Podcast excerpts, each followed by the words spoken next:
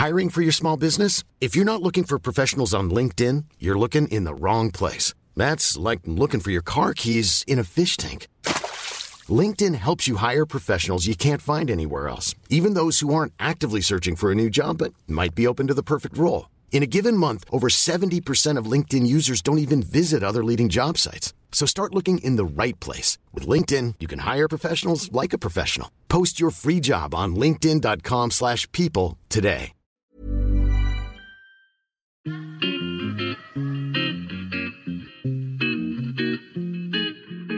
Salut les gars, je suis Anne-Laure Baratin et vous écoutez le podcast Genre de fille. Chaque semaine, je reçois une fille unique en son genre pour parler sans tabou de mission de vie, de galère, de déclic ou non, de féminin, de maternité ou pas, tout ça, tout ça. Par leur parcours, leur engagement et leur choix de vie, elles m'ont bluffé et j'ai à cœur de vous les faire découvrir. Je sais qu'elles vous inspireront. J'espère maintenant que leur parole vous permettra d'avancer, de choisir, de décider. Et maintenant, place à l'épisode du jour. Bonne écoute Cet épisode a été rendu possible grâce à Baratin, etc. Baratin, etc., c'est l'agence de création édito qui donne de la voix aux femmes et qui accompagne les entreprises engagées. Aujourd'hui, au micro de Genre de Fille, je reçois Tiffany Cooper.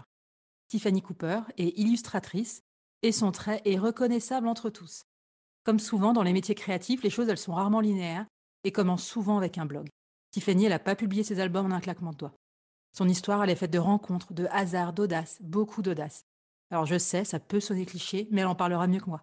Surtout quand les rencontres sont celles avec Karl Lagerfeld ou le magasin Colette. On pourrait dire d'ailleurs feu Colette et feu Karl, mais Tiffany, elle, elle est toujours là. Il y a eu aussi parfois des échecs, des déceptions, mais non seulement elle sait en parler simplement et avec humour, mais en plus, elle a su le retranscrire dans ses livres et ses dessins, et c'est poilant. Alors quand en plus, elle a écrit un album qui s'appelle Home Sweet Home et qui traite notamment de la charge mentale, autant vous dire qu'on était faites pour se rencontrer. Bonjour Tiffany, je suis ravie de te recevoir au micro de Genre de Fille. Comment vas-tu aujourd'hui? Très bien aujourd'hui, merci. Bah, écoute, super. Euh, dans la petite recherche que j'ai faite sur toi, sur ton parcours, euh, j'ai vu que tu avais étudié aux Arts Déco de Strasbourg, mais qu'au début de ta carrière, tu as préféré travailler comme euh, assistante de galerie, vendeuse et coordinatrice retail pour des grandes marques, et plutôt que de te risquer un job créatif? Bon, la dernière partie de la phrase, plutôt que de se risquer un job créatif, c'est tiré, je crois, de. Bon, bon j'ai trouvé ça sur Internet. Et je voulais savoir, est-ce que tu valides ça Et si c'est vrai, pourquoi? Je le valide complètement. Quand j'étais en école d'art, euh, j'étais un peu une touche à tout. Et je faisais à la fois de la sculpture en tissu, mais aussi de la vidéo, euh, du dessin, etc. Et les profs à l'école me disaient, c'est super, tu es doué en tout, mais aussi un peu doué en rien, du coup. Et en fait, le, truc, c'est que j'étais fascinée par le travail des autres élèves à l'école. Je passais mon temps à fureter dans toutes les salles de l'école parce qu'il y avait plein d'artistes qui faisaient plein de choses euh, géniales. Et en fait, c'est là que j'ai eu l'idée de devenir, enfin, de, je voulais devenir commissaire d'expo. Parce qu'en fait, moi, me, exposer mon travail, euh, j'avais pas le sentiment à l'époque d'avoir des choses à dire et j'avais pas trouvé encore mon médium. Par contre, j'adorais le travail euh, des autres. En tout cas, j'étais très facilement enthousiasmée et je me suis dit, bah, c'est souvent des gens qui étaient un peu enfermés dans leur atelier un peu timide et tout, alors que moi j'ai toujours eu cette aisance un peu euh, sociale et, je me suis dit bah euh, tiens j'aimerais bien faire un métier qui est de mettre en valeur les artistes et c'est comme ça que j'ai commencé à travailler dans une galerie d'art dans l'espoir de devenir commissaire d'expo mais finalement c'est pas ce qui s'est passé. Mais en fait quand tu étais du coup aux, arts déco, tu étais déjà j'imagine tu dessinais déjà beaucoup ou pas tant que ça? Oui, je dessinais beaucoup. Je dessine depuis toute petite. Euh, depuis que j'ai 3-4 euh, ans, euh, je dessine beaucoup. Et quand j'étais petite à l'école, l'anecdote, c'est j'étais tellement douée en, dessin, enfin, en tout cas, selon les critères des autres, hein, que j'ai changé mes dessins contre des, des chewing-gums et des trucs comme ça, parce que c'était toujours la maîtresse qui disait Tiffany va nous faire un beau dessin. Et donc, j'avais un peu compris que c'était. que j'avais une facilité là-dedans, je ne m'en rendais pas trop compte, mais en tout cas, je voyais l'effet sur les autres. Et du coup, j'ai toujours un peu dessiné, mais j'ai jamais pris ça au sérieux. J'ai jamais eu la prétention, étrangement, de, me, de penser que je pourrais en faire un métier. Jamais. Quand tu étais au, Beaux-Arts, est-ce que tu étais déjà à, dessiner un peu des, scènes que toi, tu vivais? Est-ce que toi, tu te mettais déjà un peu en, scène ou pas du tout? Oui, j'avais j'ai retrouvé un cahier, j'ai des petits, des petits dessins de, un peu cartoon où il y a mon personnage, mais le style a un peu changé. Hein, mais euh, c'était à peu près euh, la même chose, sauf que j'avais mes dessins, je crois que j'avais pas de nez, euh, c'était que des points pour les yeux. Bref, c'était assez schématique. Mais je faisais des petites scènes un peu humoristiques j'avais commencé, j'avais fait ça et franchement, j'ai une cousine qui m'avait dit, mais franchement, c'est ce que tu as fait de mieux, tu devrais faire de l'illustration. Et ça m'a toujours fait rire ce genre de phrase parce que j'étais là, super, tu chantes bien sous la douche, tu vas devenir Beyoncé. Moi, je, faisais des petits cartoons, mais je faisais aussi de la peinture, je faisais aussi de la vidéo.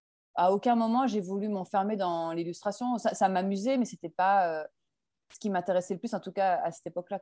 D'accord. Et donc là, tu commences, tu, tu finis les beaux-arts, tu commences à bosser dans cette galerie. Et Donc, je euh, finis les Arts Déco Strasbourg, je, je vais à la, galerie euh, Valois, Art Contemporain. Ouais. Je bosse un an et en fait, euh, et en fait j'avais les assistants de galerie. L'avantage, c'est que tu es un peu polyvalent. Tu fais un peu de tout. À la fois, tu fais des tableaux Excel, à la fois, tu fais des accrochages. un, jour, j'ai fait des accrochages de Villeglé toute seule avec mes clous et mon marteau. À la fois, tu gères des, des salons à l'étranger, etc. Et en fait, j'étais très jeune, j'avais 22 ans et c'était mon premier boulot. Et en fait, on m'a, ils voyaient que j'étais très enthousiastes et du coup, ils m'ont fait confiance sur pas mal de, trucs. Et donc, j'ai adoré travailler dans ce milieu-là. Par contre, au bout d'un moment, ça avait ses limites parce que euh, j'étais plus au contact des artistes, mais surtout au contact des collectionneurs. Et c'était une autre ambiance. Et du coup, euh, beaucoup l'argent et le candidaton et tout ça. Et ça, ça m'a un peu saoulée, pour être honnête. Ouais. Attends, c'est quoi, quoi euh, le candidaton d'un collectionneur? Comment expliquer? Bah, Tout d'un coup, une fois, je me souviens qu'il y avait un artiste dont je tairais le nom qui est rentré. Je ne savais pas que c'était un artiste. On aurait dit un, un, SDF, sans, sans déconner. Euh, et il est rentré en disant hey, sont où toilettes et tout. Et j'étais là avec euh, dégage. Enfin, j'ai pas dit dégage, mais j'ai dit non, monsieur, il n'y a pas de toilette. Et là, la galerie s'est arrivée en disant ah, machin, bonjour, comment ça va? et tout. Et en fait, euh, ah, c'était pas un artiste, c'était un collectionneur. D'accord. Hyper riche, mais du coup, euh, tapis rouge, etc. J'ai eu des collectionneurs qui me parlaient parce que j'étais blonde de 22 ans et ils te prennent pour la potiche. Et il y a un mec qui m'a expliqué qu'on avait de la chance, les femmes, parce qu'enfin, euh, notre cerveau allait être de la même taille que celui des hommes et qu'on avait vraiment de la chance. Et mmh. je crois que c'est ce jour-là, avec ma coupe de champagne dans la main, pendant qu'il m'expliquait ça, que je me suis dit, ouais, tu sais quoi, en fait, euh, je vais, je vais me casser. en fait, euh, là, j'étais trop. je me retrouvais pas du tout dans cette mentalité-là. Et puis, je pense que les galeristes, ça fait partie de ces gens qui adorent les artistes, mais qui sont obligés de jouer le jeu de, des commandes commerciales, ou en tout cas de, la séduction commerciale. Et moi, la séduction commerciale ne m'attirait pas du tout. Et donc, euh, j'ai fini par me dire, OK, qu'est-ce que j'ai envie de faire de créatif, mais de plus accessible, ou qui me semblait plus accessible, en tout cas moins prétentieux. Et du coup, je me suis dit, bah, tiens, la mode, ce que j'aime bien avec la mode, c'est qu'à la fois, ça peut être de la haute couture, mais à la fois, ça peut être n'importe qui, avec n'importe quel budget, peut twister un look, etc. Et je me suis dit, bah, tiens, la mode, c'est donc, comme je te disais, je me cherchais. Hein, donc, après le dessin, le truc, euh, le, commissaire d'expo, je me suis dit, ben, pourquoi pas travailler dans la mode? Et j'ai présenté l'IFM deux fois et je me suis fait jeter deux fois par l'IFM. Et du coup, en attendant, j'ai trouvé des boulots de vendeuse chez Sonia Riquel, puis à Imstone. Et puis, un jour, j'ai rencontré la, la, responsable des ressources humaines chez Isabelle Marant, qui s'occupait des points de vente. Et j'ai eu un coup de cœur pour elle, elle a eu un coup de cœur pour moi. Et surtout, j'ai vu cet endroit où il y avait Isabelle avec la verrière et je me suis dit, il faut que je travaille ici. Et attends, mais c'est pour ça que tu mets un moment sur ton site que tu aimes bien les stylistes en culotte. Parce que. Oui, oui, je sais. On verra si on le garde ou pas, ça. Mais moi, j'ai. On ne sait pas si on peut le garder, ça. non, mais j'ai moi, j'ai un, copain euh, qui, a, travaillé chez Isabelle Marant et il me racontait que les, séances étaient euh, hyper à la cool et qu'elle elle, essayait ses tenues et qu'elle était en culotte dans le studio. Moi, j'adorais parce que justement, Isabelle, euh, c'était genre, elle mangeait de la choucroute à côté d'Emmanuel Halt et de la stagiaire et, et, je me sentais complètement à ma place parce que parce que c'était la mode, elle était dans Vogue et en même temps, euh, la meuf, euh, elle me tapait dans le dos en me disant comment ça va Tiffany? Enfin, c'était mais ça se voit en plus. Oui, ça se voit en plus dans les, dans les quelques images qu'on voit d'elle. Elle est quand même super souriante. Elle a l'air, euh, elle a ce côté simple qui fait, qui est quand même agréable à voir dans la mode. Et c'est ça. Et surtout, encore une fois, il y avait une absence de prétention. Et, et il y avait toutes sortes de physiques aussi chez Isabelle Marant, toutes sortes de looks. Et je me suis sentie complètement à ma place. et donc, bref, j'ai eu une intuition. Je me suis dit, il faut que je travaille ici. Et un jour, donc j'ai suis un peu au culot, je l'ai harcelé, c'est pas vrai. Je lui ai envoyé deux, trois mails et je l'ai rappelé plusieurs fois en lui disant En fait, euh, je deviens folle à être vendeuse. Comme disait une de mes employeuses, elle me disait que tu es comme un lion en cage. Bah, J'étais clairement sous-exploitée en étant vendeuse. J'attendais le client, quoi. Et en fait, euh, j'ai appelé la fille de chez Isabelle Marant en disant je, vous fais votre café, je vous lave vos chaussettes, je m'en fous, mais je veux travailler avec vous. Et un jour, elle m'a rappelé, elle m'a dit bah, Je suis enceinte, euh, j'aimerais bien que ce soit vous qui me remplaciez pendant mon congé mat. Et son congé mat a duré un an. Et attends, mais c'était en, tant que styliste alors? Non, en tant que euh, responsable des ressources humaines. D'accord. Moi, j'avais aucune formation. J'ai rencontré sa boss, j'y suis allée au culot et elle m'a adoré sa boss. Et donc, sa boss est devenue ma boss pendant deux ans et demi. Je suis restée là-bas pendant deux ans et demi. J'étais, euh, donc, j'avais 26 ans, je mettais des jeans tie and dye de provincial. et, et j'ai débarqué, je m'occupais d'une équipe de 30 responsables, enfin de conseillers de vente, conseillers et conseillers de vente, sur les 8 points de vente Isabelle Marron de l'époque parce que maintenant je pense qu'il y en a plus. Et en fait, j'ai adoré, j'adore le management. J'étais, euh, ils m'ont vu arriver, ils se sont dit, oh là là, elle, on va la bouffer tout cru, je pense. Et en fait, quand ils ont vu que j'étais à fond, que j'étais là pour les aider, leur trouver des solutions, euh, etc., euh, en fait, je me suis fait très vite accepter et ça s'est très bien passé. J'ai adoré cette expérience. Et tu es resté combien de temps Deux ans et demi. Mais ensuite, euh, j'ai eu envie de partir euh, euh, pour des raisons d'inconciliabilité, je ne sais pas comment on dit, mais de mésentente, quoi, avec, ma avec ma direction. Je m'épanouissais plus et du coup, j'ai décidé de partir et j'ai, comme je suis, c'est-à-dire très impulsive et, et, intuitive, je me suis dit, ah, c'est bon, je me casse. Et du coup, je suis partie en rupture conventionnelle et j'ai tout vendu, mes affaires, sauf mes bouquins et mes fringues. Et je suis partie rejoindre mes parents qui étaient en Chine à cette époque-là ils avaient une chambre de libre et euh, tout le monde me disait que c'était le futur, euh, la Chine. Euh, et du coup, je suis partie en Chine et je suis rentrée cinq semaines après. Mais est-ce que tu, dessinais quand tu étais, que ce soit chez Isabelle Marant ou, ou quand tu travaillais avec les collectionneurs, enfin dans la galerie, tu, tu dessinais encore à cette époque-là ou c'était un truc que tu avais mis de côté? Alors, dans la galerie d'art, je n'ai pas du tout dessiné. Vraiment, je crois que pendant cinq ans, je n'ai pas dessiné. Je ne sais plus de quel âge à quel âge, mais sais plus. Pendant très longtemps, j'ai pas dessiné. Et en fait, j'ai recommencé à dessiner vite fait. Chez Isabelle Marant, je me souviens qu'il y avait des pochettes mensuelles euh, que je devais donner à la comptabilité et je les illustrais chaque mois. D'accord. Et en fait, elle était venue me voir, la, comptable, en me disant, c'était une meuf super branchée, et elle était venue me voir en me disant, euh, non, mais il y a un truc, il faut, tu, faut, il faut que tu deviennes euh, illustratrice, il y a un truc et tout. J'étais la meuf, je dessine sur des pochettes de compta, on va se calmer. Et, et pareil, j'envoyais des, des feedbacks à la fille du stock, euh, je lui scannais des trucs, enfin, euh, non, je lui faxais des trucs, tu vois, à la vieille époque. Je lui faxais des dessins et en fait, un jour, je suis allée dans ses locaux euh, et j'ai vu qu'elle avait tapissé ses murs de mes dessins et c'est là que j'ai réalisé que j'avais fait plein de dessins. Et je me suis dit, ah ouais, bon, en tout cas, j'ai toujours, j'ai toujours vu que mes dessins plaisaient, quoi. Et à ce moment-là, je dessinais, mais sans aucun, sérieux. C'était plus pour m'amuser, quoi. Ouais. Et donc, tu pars en Chine, tu reviens cinq semaines plus tard, c'est ça? C'est ça, la honte, dans dix jours en Australie. J'étais pourquoi, là. Pourquoi tu dis la honte? La honte parce que tout, tout le monde m'a fait une fête de départ. Chez Isabelle Morin, ils m'ont fait une énorme fête de départ. Tiffany part en Chine. Ah c'est extraordinaire et tout. Cinq semaines plus tard, j'étais là. Eh non, c'est de la merde. je rentre à la maison. T'as pas aimé, pas aimé du tout? Ah, Pas du tout. En fait, il y a un truc qui m'a choqué là-bas. C'est le, le fossé. C'est plus qu'un fossé euh, entre euh, les riches et les pauvres. Euh, et, j'avais l'impression d'être un colon, tu sais. Tu arrives, tu es le blanc, riche, et, euh, et, tu te fais faire des massages à, 12 balles, et tu as des manucures à 12 balles, puis un jour, euh, tout est comme ça. Tu as des mecs qui tirent des, des, des, charrues comme un bœuf, et puis à côté de ça, tu as des voitures qui coûtent des centaines de milliers d'euros. En fait, je me sentais pas du tout à ma place, je trouvais que c'était euh, pas du tout aligné avec mes valeurs, quoi. Je... Et puis, je parlais pas chinois. Et je veux dire, ah, essaye d'apprendre le chinois, je peux te dire que. non, j'ai pas envie d'essayer, mais oui, je te crois. Respect éternel pour les gens qui savent parler chinois. Et en fait, je me suis dit, mais en fait, qu'est-ce que tu qu'est-ce que as foutu euh, En fait, à Paris, tu connais plein de gens, tu fais, aimes bien. Euh, qu'est-ce que tu es venu te mettre ici, quoi j'ai rencontré des expats, enfin, c'était l'enfer, c'était vraiment, tu vas voir, tu, dans deux semaines, tu vas danser sur les tables, j'étais là, quoi? Enfin, Bref, c'était un espèce de délire pas du tout, pas du tout ce que je voulais faire, quoi. Ouais.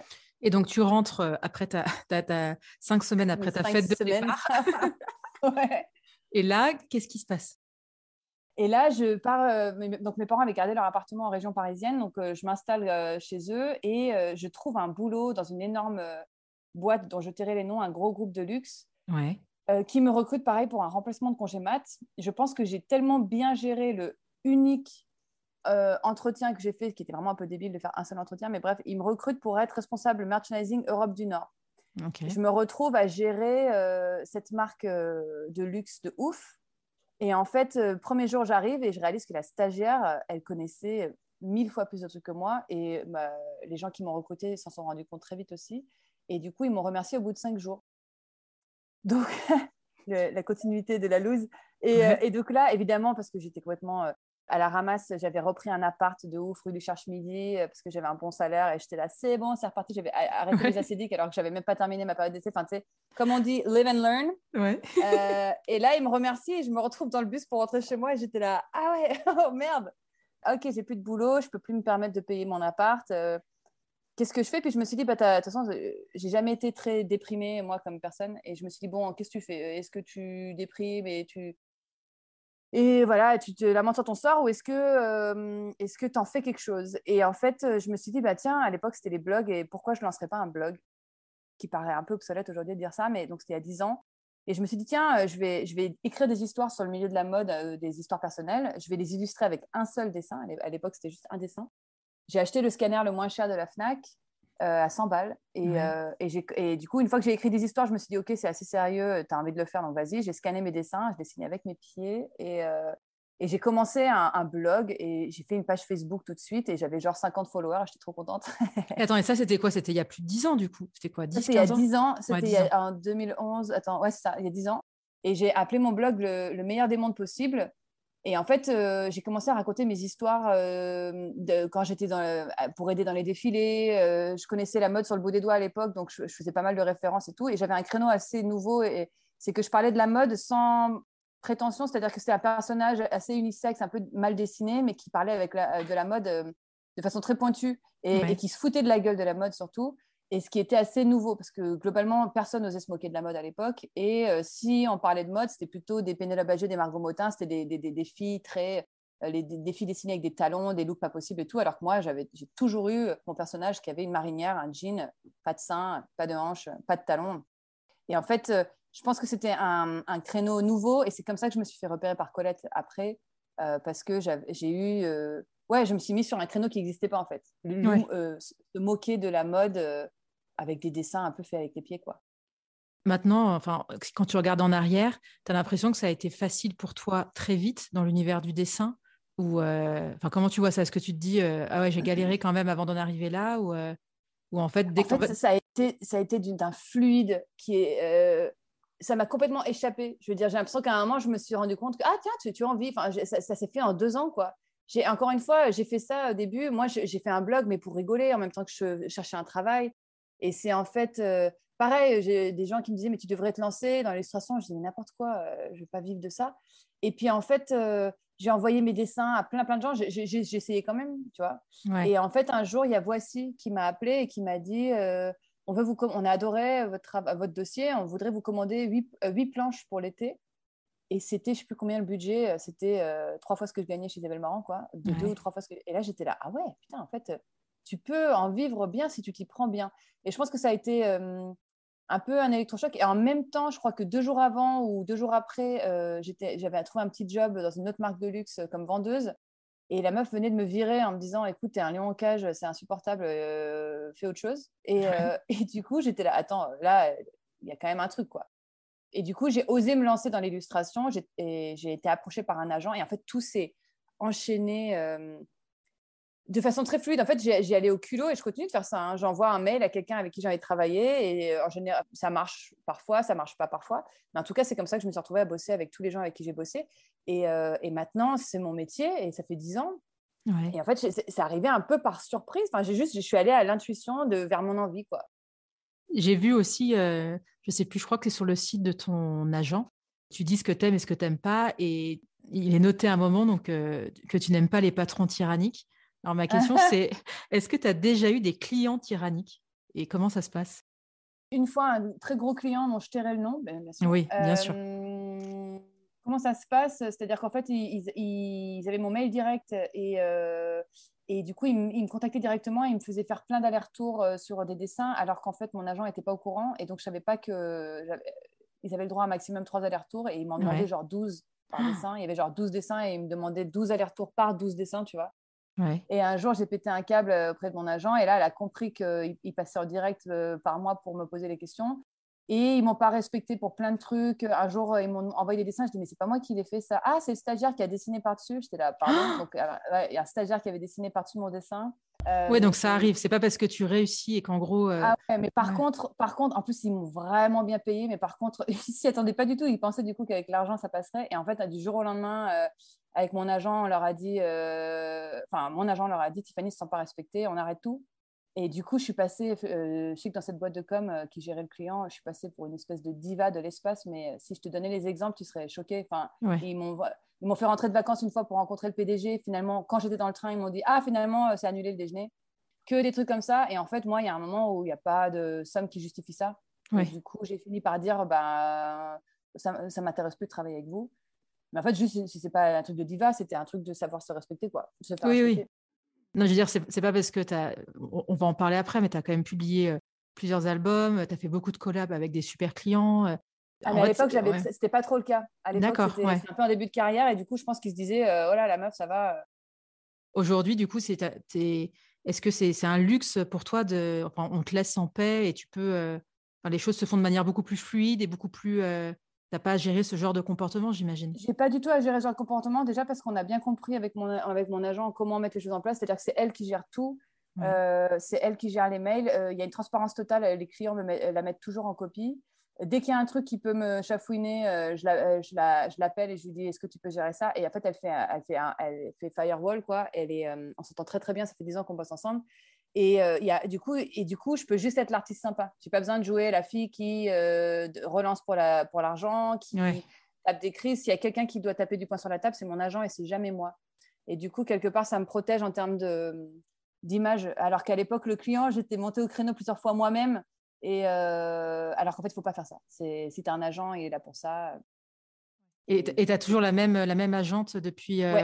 C'est génial ça, depuis 10 ans. C'est drôle parce que c'est une fille qui s'appelle Morgane Lefrançois qui a monté en fait, sa mère à, l'agence Stephen Illustration et elle a voulu monter son agence d'illustrateur. En fait, sa mère, elle, a des pointures un peu comme. Euh, ah, comment elle s'appelle? Oh là là, bon, j'ai plus son nom. Mais euh, elle a des, des pointures d'illustration et elle, elle a voulu faire une ligne euh, éditoriale plus jeunes artistes, un peu comme Marc Jacobs et Marc by Marc.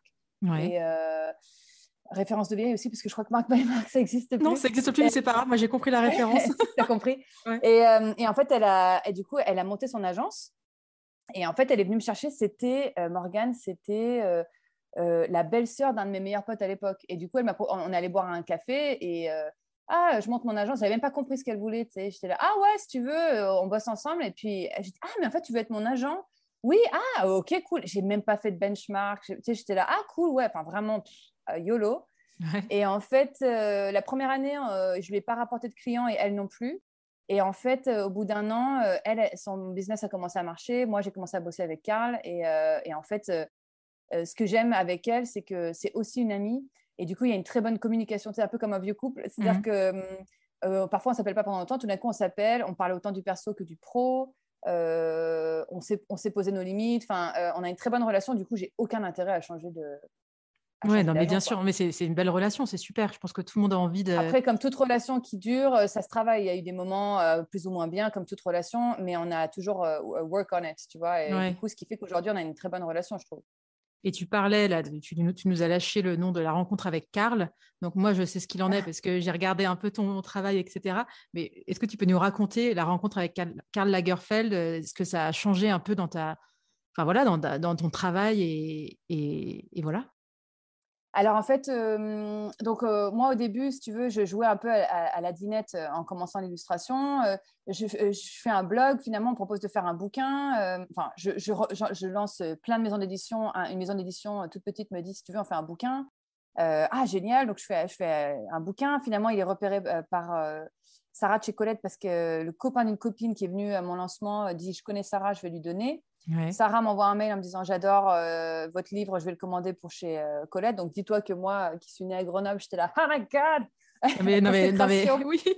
même sans être née à Grenoble, c'est juste dingue. Non, mais si tu veux, je n'étais pas, parisienne. À l'époque, je lisais le WAD, tu vois, encore une référence de vieille. Je trouvais ça trop cool. Je suivais les, les Pedro Winter et les Nadège, euh, machin. Et j'étais là, waouh, tout Colette, c'est le luxe et tout. Enfin, c'est la classe à Dallas et tout. Et, et du coup, euh, j'ai fini par. Euh, donc, elle, m'envoie un mail en me disant Ouais, on va prendre euh, votre livre chez Colette, quoi. Alors, j'étais sur le cul. Et en fait, à partir de là, j'étais là Non, mais c'est un peu genre, j'ai des super pouvoirs. Oui. et j'étais là Mais attends, mais en fait, si tout, tout ce que je veux peut se réaliser, bah, allons-y, quoi. Et du coup, j'étais là bah, Mon rêve, ce serait de faire un livre avec Lewis Trondheim. Et alors, non, mais ouais, t'inquiète pas, on y va au culot. Et du coup, j'envoie un mail à, à Lewis Trondheim Attends, mais c'est qui? euh, C'est quoi? Moi, j'ai jamais entendu ce nom-là. Attends. Alors, Lewis Trondheim, effectivement, c'est un peu le Johann Spar euh, bis. Lewis Trondheim, c'est une figure dans, dans, la bande dessinée française. C'est un ponte de la bande dessinée en France, quoi. Et genre, tous les illustrateurs connaissent Lewis Trondheim. Et genre, si tu as fait un livre avec Lewis Trondheim, c'est euh, c'est comme si tu as fait une collab avec, la, Karl Lagerfeld, mais dans la BD. Lewis Trondheim, c'est un, nom euh, qui fait un peu peur, genre, waouh, tu sais, un peu respect et tout. Et donc, moi, la, blonde de, je sais plus quel âge j'avais, 26, 27 ans, je vais faire un livre avec Lewis Trondheim, alors que j'avais un blog de mode, tu vois. Et en fait, euh, je lui envoie mon blog et, en fait, il m'a répondu. Et du coup, j'ai eu une accroche et il m'a dit, bah, euh, je vois pas de, de, fil de conducteur dans... parce qu'il a une ligne éditoriale chez, chez Delcourt. Il me dit, mais si un jour vous avez quelque chose qui peut me correspondre, euh, envoyez-le moi. Et du coup, je lui ai envoyé, j'ai arrêté de bosser sur le blog pendant deux semaines et, je lui ai envoyé 10, euh, pages d'un projet de bouquin que je voulais faire qui s'appelle Tout va pour le mieux. Et je lui ai envoyé et il m'a répondu direct, j'adore, euh, voilà, je t'envoie un contrat. et genre, j'ai signé un contrat et quatre mois plus tard, je devais rendre le livre. Quoi. Non, mais tu as dû sauter de joie quand tu as vu son mail. Ah de... Je n'en pouvais plus, je n'en pouvais plus. Bon, euh, à l'époque, et du coup, surtout, tu as l'impression, encore une fois, d'avoir des super pouvoirs parce que tu es là, non, mais attends, je suis chez Colette, je peux bosser avec Lewis Trondheim, ah, tu vois, genre, euh, euh, c'est hyper exaltant. Bon, par contre, je ne dis pas le niveau de stress que je me tapais au fur et à mesure. Et surtout que je dessinais, mais n'importe comment. J'ai acheté une tablette graphique, je ne savais pas m'en servir. Enfin, j'ai fait un bouquin dans des conditions. J'ai vécu en ermite pendant quatre mois limite. Et euh, je fais ce bouquin avec Lewis, puis du coup, à chaque fois qu'un projet se terminait, j'étais là, ok, c'est quoi la prochaine étape? C'est qui que, c'est quoi mon prochain rêve et tout? Et au fur et à mesure, donc Colette, je voulais être en vitrine chez Colette, j'ai fait une vitrine chez Colette. Et en fait, euh, à un moment, je me suis dit, euh, voilà, Karl, je le suivais, Karl Lagerfeld, c'est une icône. Et ce que j'aimais bien, c'est que, comme on parlait tout à l'heure des gens qui ne se prennent pas au sérieux dans la mode, Karl, c'est quelqu'un qui, qui, était à la fois d'une renommée internationale et quelqu'un de très respecté, presque craint, et en même temps, qui avait énormément d'humour. Et, il faisait des défilés complètement fous. J'avais adoré son supermarché au Grand Palais. Et j'avais acheté son bouquin euh, Le Monde selon Karl, et avec des phrases où je me retrouvais dans toutes les phrases où il disait qu'en fait, il faut être bête pour s'ennuyer, euh, qu'il faut vraiment manquer d'intelligence et de, créativité et de, curiosité pour s'ennuyer. Et j'étais là, mais oui. Et en fait, il parlait de solitude et, et, de plein de choses. Et en fait, je me retrouvais dans plein de ces phrases. Et c'est quelqu'un qui avait beaucoup d'humour. Et je, à l'intuition, je me suis dit, tiens, je l'avais beaucoup dessiné sur mon blog et sur les vitrines de chez Colette, tout ça. Et je me suis dit, tiens, euh, je pense que ça peut lui plaire pour sa marque éponyme, parce qu'il a une marque euh, éponyme qui s'appelle donc Karl Lagerfeld, vendue dans le monde entier. Et je me suis dit, tiens, bon, Chanel, c'est clair que c'est mort avec mon style de dessin, mais, euh, mais Karl Lagerfeld, ça peut le faire. Et du coup, à l'intuition, j'ai fait tout un dossier avec, j'avais eu quelques articles sur le blog du L à l'époque, sur mon, sur mon blog, sur ma vitrine chez Colette et tout. Et j'avais envoyé quelques dessins que j'avais faits où tu voyais Karl avant, donc gros, et Karl après, raisin sec. J'avais mis, j'avais fait le dessin euh, où, Adolf Hitler était jaloux de lui parce qu'il était élu l'homme le plus cool du monde.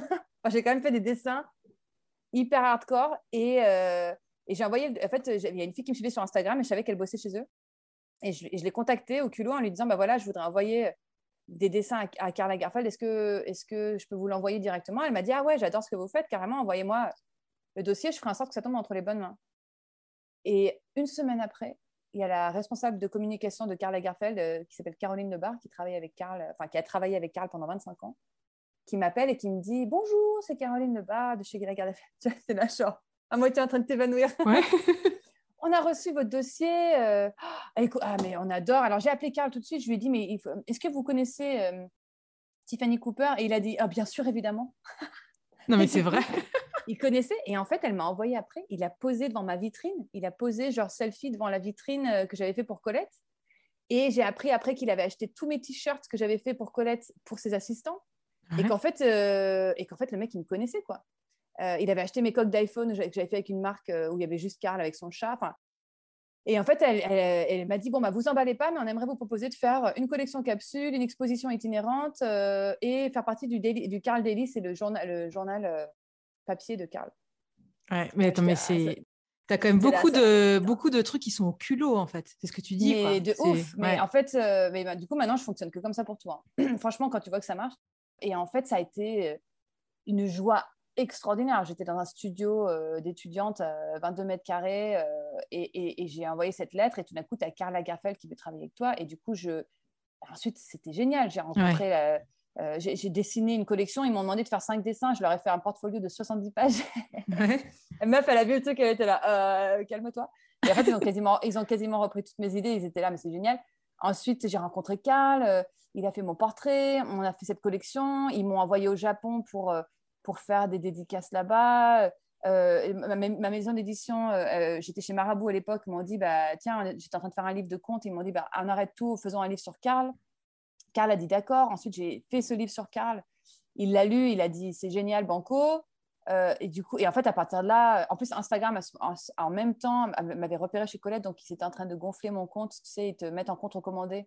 D'accord, non, je ne savais pas. Euh, si, en fait, s'ils te repèrent et qu'ils t'aiment bien, je ne sais pas s'ils le font encore, ils te mettent en compte recommandé et tout d'un coup, en gros, en 10 jours, tu gagnes 30 000 followers. Quoi. et du coup, ils me l'ont mis trois fois. C'est très rare. En général, ils mettent les comptes recommandés une fois. Mais ils te préviennent quand ils te mettent en compte recommandé Non, pas du tout. Pas du tout. Donc la première fois, j'avais 340 followers et j'étais en train de boire un coup avec un pote et j'avais des notifications encore à l'époque. Je peux dire que ça fait longtemps que je ne les ai plus.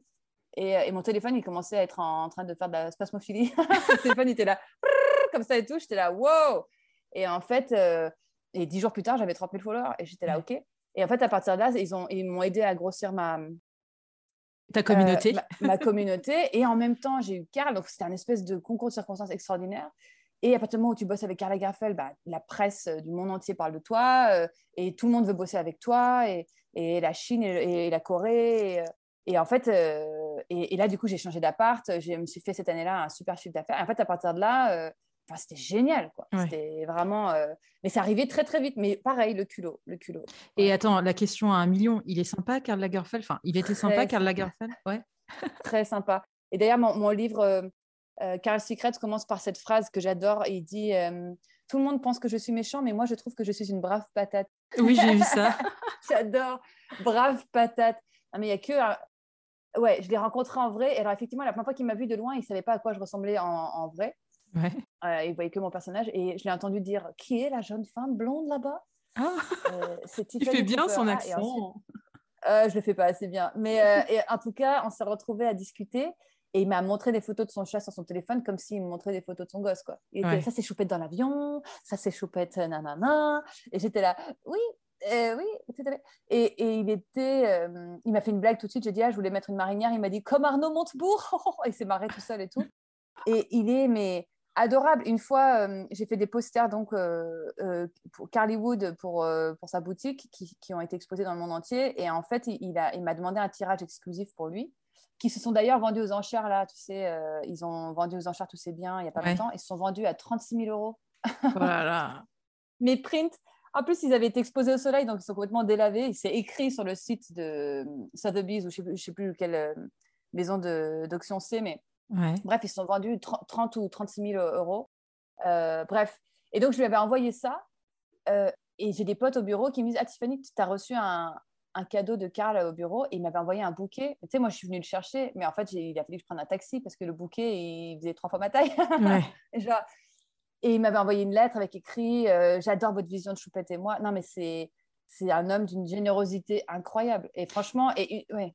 Non, non, excuse-moi. Non, non, je dirais, c'est ça être une rencontre de dingue. Est-ce que euh, tu as eu d'autres rencontres avec toutes les collabs que tu as faites qui t'ont marqué comme ça? À ce point-là, non, honnêtement. Euh, j'ai rencontré entre-temps des, des, tu vois, j'ai, rencontré Loïc Prigent, j'ai rencontré des gens assez... Euh, Loïc Prigent, moi, je, suis hyper fan. J'adore son, bah travail. Loïc, Loïc, Prigent, tu vois. mais moi, effectivement, je toujours assez impressionnant, tu vois, de rencontrer... Bah, moi, pendant un shooting photo, j'avais rencontré différentes stars. Il y avait, je ne me souviens plus exactement des noms, mais il y avait une des filles Kardashian, il y avait Bref, et donc c'est toujours un peu drôle de, toucher euh, un peu ce, milieu-là. Tu vois, tu es là, euh, et t'as Tiffany Cooper, la meuf qui euh, vivait encore dans un studio, et tu là, ok, j'ai tout à fait ma place ici. Mais non, ouais, Carl, c'est quand même. tu vois, je suis pas du genre à, faire des hommages quand les gens meurent et tout. Ça me saoule un peu quand tout le monde saisit l'opportunité pour faire RIP, Rest in Power, machin et tout. Mais quand Carl est mort, je me suis sentie obligée de faire un truc. Enfin, pas obligée, mais tu vois, pour moi, c'était c'est quelqu'un qui m'a tellement euh, permis de aujourd'hui d'être visible, d'être connu. Euh, et puis, si tu veux, euh, il m'a reconnu. C'est quelqu'un que j'admire énormément et, qui est très important, en tout cas. Et, voilà. Et cet homme-là, alors que moi, je démarrais tout juste, il a dit son travail est valable, tu vois. Et, quelque part, j'ai une reconnaissance éternelle envers lui pour ça, quoi. Est-ce que tu as ressenti à ce moment-là, enfin, je veux dire, est-ce que quand tu, tu l'expliques, tu changes d'appartement, tu y as Colette, la rencontre avec Karl, euh, les voyages en Asie. Est-ce que est-ce qu'on ressent un sentiment d'accomplissement quand on voit ses dessins et en fait son, talent reconnu ou est-ce qu'on stresse toujours en pensant à l'après? Est-ce que tu dis toujours, bon alors ah après, à quoi? C'est là que je suis un peu associante. Les gens me disent, ah, t'as vachement confiance en toi. En fait, c'est drôle parce que je pense qu'il y a des endroits où j'ai pas du tout confiance en moi et des endroits pour moi, c'est très intuitif. C'est juste, j'ai kiffé, quoi. Je me suis pas dit que j'étais pas légitime. Je me suis pas dit que c'était non plus mérité. Je me suis juste dit, c'est trop cool. Enfin, tu vois, je me suis pas inquiétée pour après. Régulièrement, voilà, vu que j'essaie d'en faire une carrière régulièrement, je me dis, bon, c'est quelle est l'étape d'après? Là, tu vois, je viens de faire un livre, je prépare une série animée. Bon, bah, je sais que j'ai ça. Mais si j'avais pas la série animée, bah, bien sûr, je me dirais, OK, qu'est-ce que j'ai envie de dire maintenant? Avec qui j'ai envie de collaborer? Quelle est la suite que j'ai envie de donner à tout ça? Mais hum, parce qu'il faut toujours voir quelques mois en avance mais euh, jamais ça me panique, au contraire, c'est hyper euh, agréable de se dire que tu es maître un peu de ton. À la fois, tu es maître et à la fois, euh, tu sais pas du tout, tu contrôles rien. Mais en tout cas, tu peux mettre des choses en œuvre et te donner les moyens d'y arriver. Oui, d'accord. Comment tu arrives à, à, ne pas t'auto-censurer quand tu dessines ou quand tu écris, en fait? Est-ce que tu te dis parfois. on, sait que tu as un fils de 3 ans, mais est-ce que tu te dis non, mon fils, il risque de lire ça plus tard quand tu racontais, on en parlera après, mais de Home Sweet Home, ton, dernier livre, comment on fait en fait quand on parle de soi euh, dans ses dessins et dans ses écrits euh, pour pas s'auto-censurer en fait, pour se dire allez j'y vais, je raconte ça. Euh. En fait, intuitivement, je pense qu'il y a une époque où je voulais même pas être sur Instagram, je voulais pas être sur Facebook, j'avais très peur des réseaux sociaux et de la visibilité. Les choses ont bien changé. Après, le truc, c'est que je pense que ça, c'est la maturité ou je sais pas comment on dit, ou l'expérience je sais très bien évaluer intuitivement ce que je suis prête à raconter et pas prête à raconter. Et après, ça m'arrive encore d'avoir des doutes et du coup, je demande à des gens de confiance. Je demande à des amis de confiance, j'en ai deux, trois comme ça à qui je demande, ou je demande à mes frères et sœurs en leur disant, OK, ce truc-là, j'ai envie de le partager, mais je ne suis pas sûre d'assumer, qu'est-ce que vous en pensez et, ça m'arrive que les gens me disent, oh, beaucoup trop perso, ça, c'est pas, pas ta place de dire ça, ou pas, jamais personne m'a dit, c'est pas ta place, mais ouais, ça paraît compliqué et tout. Mais en général, euh, les gens me disent, ben non, ça vient du cœur, euh, il n'y a pas de souci, c'est super, euh, tu devrais, etc. Euh, et ça m'arrive encore de douter, mais globalement, j'ai un assez bon radar pour savoir ce que je suis prête à raconter pas. En fait, le truc, c'est que les gens ont l'impression de connaître ma vie, peut-être, mais en fait, ils connaissent rien de ma vie parce que je raconte pas euh, tout, bien sûr. Et il y a plein de choses très personnelles que je partage avec personne. Enfin, en tout cas, pas sur Instagram ni dans mes bandes dessinées. Ouais. Dans ton dernier livre, justement, euh, Home Sweet Home, donc euh, Home qui s'écrit comme, enfin plutôt Home Sweet Home, on va dire, tu t'es penché sur le sujet de la charge mentale. Comment tu t'es décidé Comment enfin, Qu'est-ce qui a fait que tu t'es dit, euh, je veux faire un livre entier là-dessus? En fait, je venais de me séparer du père de mon fils. On s'est séparés il y a deux ans. j'ai déménagé une semaine avant le premier confinement, donc c'était une super bonne année. Euh, et, en fait, je me suis retrouvée, comme tout le monde, dans le chaos de la pandémie mondiale et en même temps à gérer ma première rupture amoureuse avec l'homme qui je pensais être l'homme de ma vie. Donc, c'était incroyablement douloureux. Et, euh, et, je me suis laissée vraiment euh, plusieurs mois pour me remettre un peu de mes émotions, vivre, accueillir toutes les émotions, mais aussi lire et ne pas me plonger dans le travail, dans un nouveau projet tout de suite. Et c'est au bout de 6-8 mois que j'ai eu, à force de lire des livres féministes, euh, que je m'étais pas trop autorisée à lire euh, quand j'étais en couple. Et tout d'un coup, j'ai commencé à lire ça. Euh, et en fait, qui n'ont fait que me renforcer dans, le... dans ce que je pensais. Et, et, en fait, je suis allée voir mon éditrice en lui disant au début, je voulais faire un livre sur la séparation, l'amour, tout ça. Et en fait, je lui ai dit, mais en fait, pourquoi je ne ferais pas un livre sur ce sujet qui est. Voilà, aujourd'hui, le féminisme parle beaucoup des violences sexuelles et des violences physiques faites aux femmes, mais pas de cette espèce de truc un peu nul et sournois qui est les tâches ménagères, les tâches domestiques, où tout le monde se dit non, mais ça c'est bon, c'est réglé. Alors qu'en fait, et puis c'est pas si important, alors qu'en fait, euh, ça pourrit la vie euh, des couples, quoi.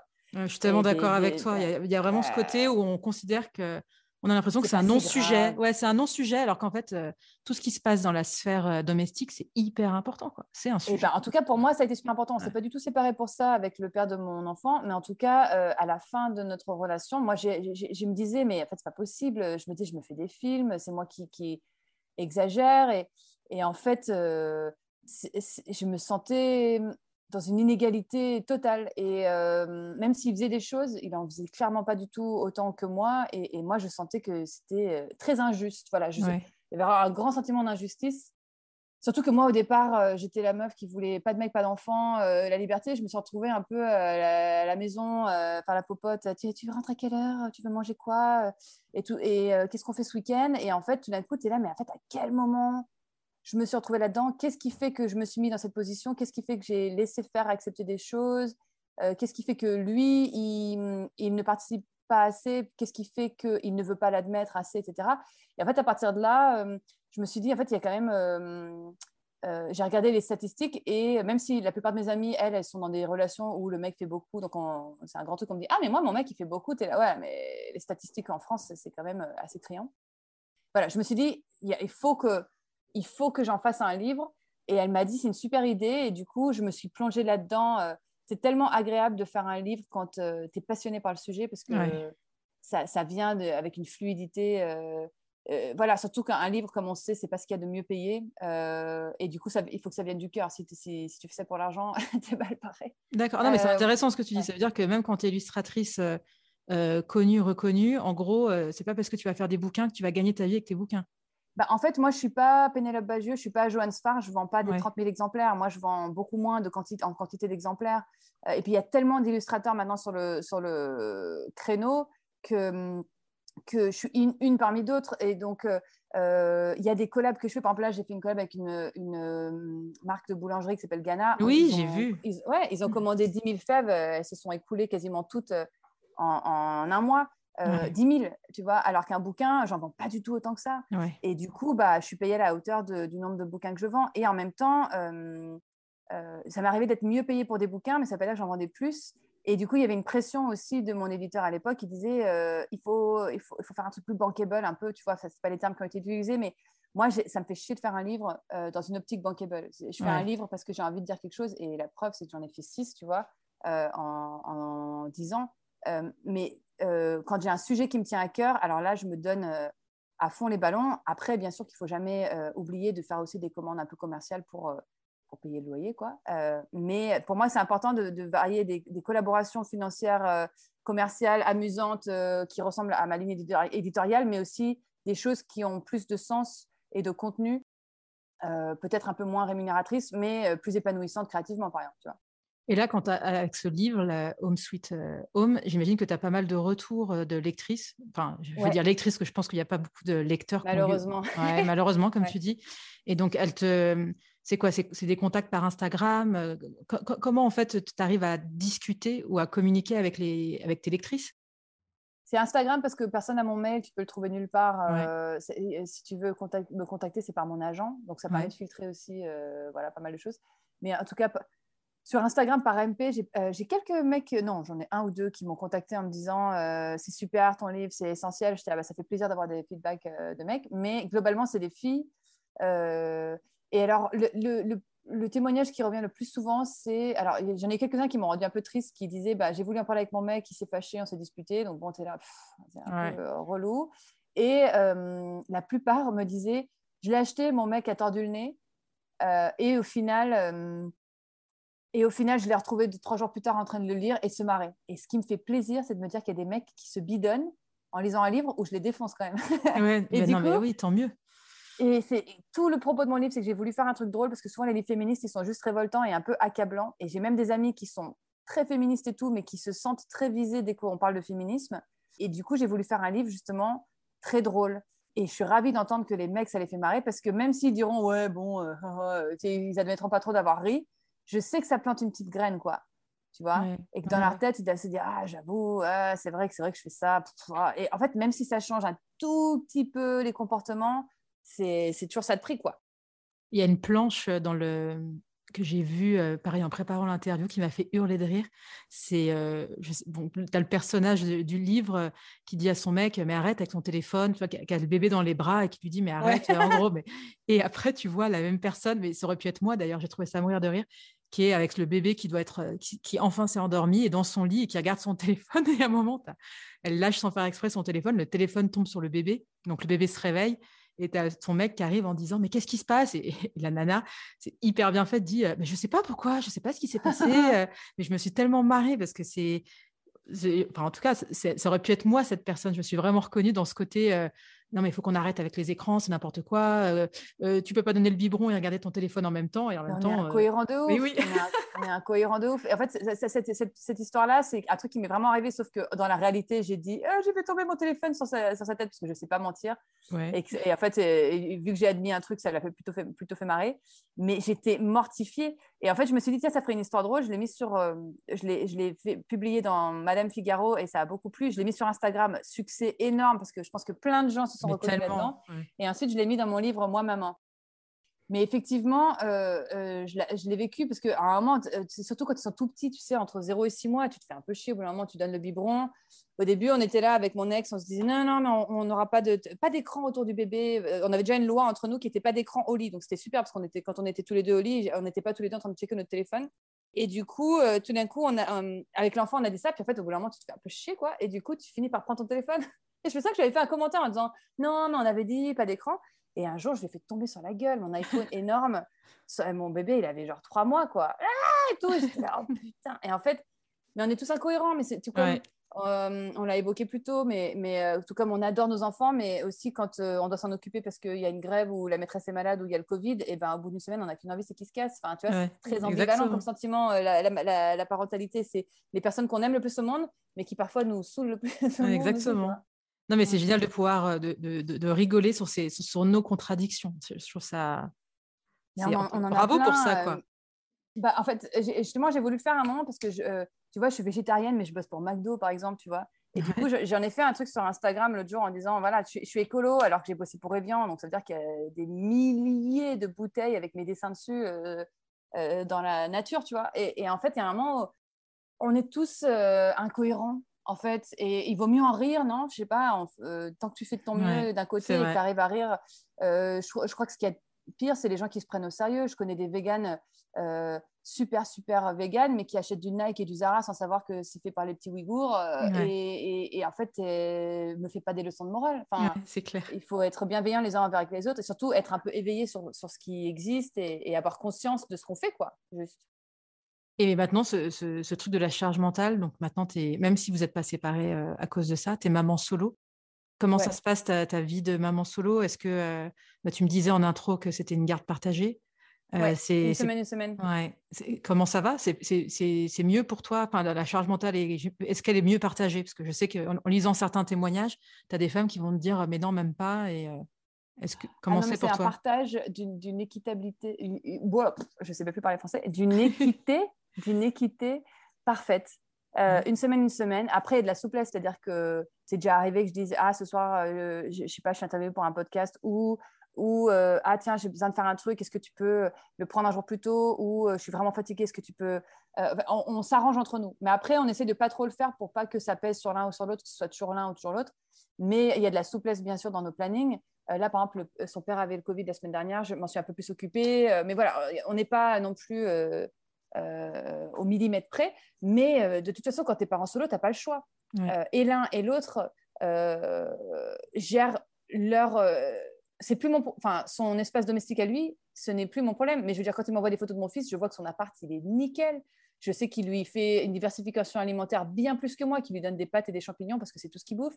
Lui, il, lui cuisine des vrais trucs, il lui fait des, des, purées de brocoli, des machins. Des... L'autre jour, il lui a fait des gyoza. Non, mais s'il te plaît. moi, je, je fais pas ça. Et, et en fait, il, maintenant, il pense à tout. Maintenant, même pour la rentrée en école maternelle, il a, il a rempli des documents administratifs sans que j'ai besoin de lui demander. Et il, maintenant, il fait tout. Euh, C'était pas le cas avant, mais le fait qu'on se soit séparés et qu'ils doivent prendre complètement en charge sa part et moi la mienne, euh, il n'a pas fait comme pas mal de mecs font. J'entends en tout cas beaucoup ce schéma qui est on s'est séparés et il s'est remis direct avec une meuf et ils ont vécu ensemble et c'est la, fille qui, qui, a pris le relais. Oh, mais quelle horreur, euh, mais quelle horreur. Ouais, oh, mon ex, il n'a pas fait ça. Il s'est retrouvé quelqu'un, euh, mais elle ne fait pas ça. elle ne fait pas ça. Donc, donc c'est très chouette. Et puis surtout, on s'entend aujourd'hui, bah, maintenant que tout est passé en termes de rancœur et de machin et tout, en tout cas pour ma part, euh, on s'entend très très bien. Et en fait, c'est super parce qu'on peut se focaliser sur la parentalité et, euh, son éducation. Et on, se voit souvent, on rigole. Euh, notre fils, il, il, nous a connus plus souvent séparés qu'ensemble. Et, et je pense que c'est très cool de voir que tu vois, on n'a jamais mal parlé l'un de l'autre à, notre enfant. On s'est jamais servi de notre enfant pour pour quoi que ce soit. C'est pour ça d'ailleurs que on s'est séparés en très bonne intelligence. Et, ça fait plaisir d'avoir un bon coparent, parce que je veux dire, euh, c'est quelqu'un que je vais connaître vieux monsieur, il va me connaître vieille dame, donc même si on n'est plus un couple, tu as intérêt à avoir une bonne relation quand même. Tu vois ouais, complètement. Et donc là, je vois que ça fait déjà 50 minutes qu'on discute ensemble. Euh, mais c'est tellement, j'adore. Et euh, c'est quoi tes projets? Tu m'as dit que tu venais de finir ton prochain livre? Non, c'est pas non. Alors, j'ai fini mon livre, il est sorti en octobre. Là, tout de suite, je j'ai pas de projet de bouquin. Ouais. Euh, parce que j'ai pas envie. Là, euh, je viens de terminer euh, différents trucs pour des clients j'ai un truc qui sort en février. tu verras. D'accord. J'aimerais bien faire un livre pour enfants, mais j'ai besoin d'avoir une intuition et du coup, pour l'instant, j'ai pas cette intuition. D'accord. Et je prépare une série animée. donc, je peux pas encore en parler plus que ça, malheureusement, mais je prépare une série animée avec une chaîne très très cool sur un sujet très très cool avec quelqu'un très très cool, mais tout ça est très confidentiel pour l'instant. D'accord. Et, euh, normalement, euh, euh, ça sortira, on espère, fin 2022, peut-être début 2023, mais en tout cas, on espère fin de cette année. Et ça, c'est un projet sur lequel on bosse depuis un moment. avec mon ami auteur et, et, ça va être assez excitant à partager mais pour l'instant je ne peux pas en dire plus mais en tout cas c'est la première fois que je fais une série d'animation et c'est assez excitant voilà donc j'ai assez envie de focaliser là-dessus euh, et puis, euh, bien sûr que j'ai envie de faire plein d'autres choses. J'ai envie de... Il y a plein d'autres marques avec qui j'ai envie de collaborer. J'ai envie de faire des livres pour enfants, euh, peut-être faire d'autres séries animées, peut-être faire d'autres bandes dessinées. voilà, mais comme tu as pu voir, j'ai fait six romans graphiques, il n'y en a pas un qui est sur le même sujet. donc, j'ai besoin que le sujet me vienne comme une évidence. Et là, pour l'instant, j'ai pas de sujet qui me. Tu vois, depuis octobre, depuis que le livre est sorti, j'ai pas vécu de choses tellement extraordinaires que j'ai besoin d'en faire un bouquin, tu vois. donc, tu vois, là, le, le mot dernier, c'était sur l'absence de parité dans l'espace domestique parce que je m'étais séparée. Avant ça, c'était un livre sur la, le fait que je suis devenue maman alors que je ne pensais pas euh, devenir mère. Donc, en fait, là, euh, le jour où il m'arrive à nouveau un truc un peu fort dont j'ai envie de parler, je, je le ferai. Mais euh, voilà, il faut que ça vaille le coup. Il faut que le sujet m'intéresse suffisamment pour y consacrer presque un an, tu vois. On va passer aux petites questions de la fin. alors, je ne sais pas si tu connais Annick Cogent, elle est journaliste au Monde, elle fait des portraits de femmes et elle pose toujours cette question, ça a d'ailleurs même donné un livre. Elle ah. demande à ses invités de compléter « Je ne serais pas arrivée là si… » Alors, à ton tour de compléter cette phrase, Tiffany, « Je ne serais pas arrivée là si… » Si je n'avais pas autant osé. Qu'est-ce qui t'anime? Tout. je suis très, très animée comme personne. Euh, je me souviens d'une thérapeute que j'ai vue qui, la première fois que je l'ai vue, m'a dit, euh, m'a demandé si j'étais sous drogue. et j'étais là, bah non, et j'ai éclaté de rire, mais ouais, je suis animée par euh, à peu près 15 milliards de trucs. Je suis quelqu'un de très animé. Qu'est-ce qui te met en colère ou peut t'agacer? Ah là là, tellement de choses aussi. Alors clairement, le sexisme, les violences faites aux femmes, ça peut me rendre ouf. Le, le patriarcat, les hommes qui prennent les femmes de haut euh, ouais, globalement, tout ce qui est domination masculine euh, me, peut me hérisser. Violence faite aux femmes et aux enfants, alors ça, ça peut me rendre dingue. Ouais, globalement, surtout ça, ouais, je crois. Et est-ce qu'il y a une femme que tu aimerais entendre au micro de genre de fille? Ah ah. ah je réfléchis.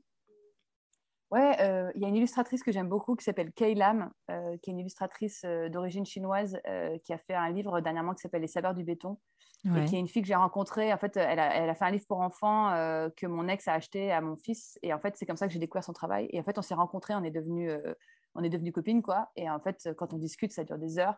Et euh, c'est une fille passionnante et aussi très animée par un milliard de choses. Et un parcours très intéressant d'artiste, de femme, enfin, une fille passionnante. Donc, je pense que ça peut être intéressant. D'accord. Et la question de la fin, quel genre de fille es-tu, Tiffany? Oh, Quel genre de fille de fille?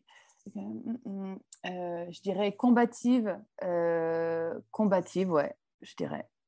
Pleine de ressources, je sais pas. Euh, les gens disent souvent que je suis, ils sont toujours étonnés par la façon dont je rebondis. Je, suis, je suis, un peu une, balle rebondissante, on va dire. D'accord. C'est le mot de la fin. Eh ben, C'était un très beau mot de la fin. Merci Tiffany. Et, Merci à toi. À bientôt. Au revoir. À bientôt. Merci d'avoir écouté cet épisode. J'espère qu'il vous a plu. Si c'est le cas, partagez-le autour de vous et sur les réseaux sociaux. N'hésitez pas non plus à laisser un avis positif à propos de Genre de Filles sur vos applications de podcast. Pour ne rien manquer de Genre de Filles, suivez-moi à Anne-Laure Baratin sur Instagram. Si vous avez des compliments, des critiques ou des réflexions, n'hésitez pas. Merci à Marvin Marchand pour la musique du générique. Bonne semaine et à très vite. Salut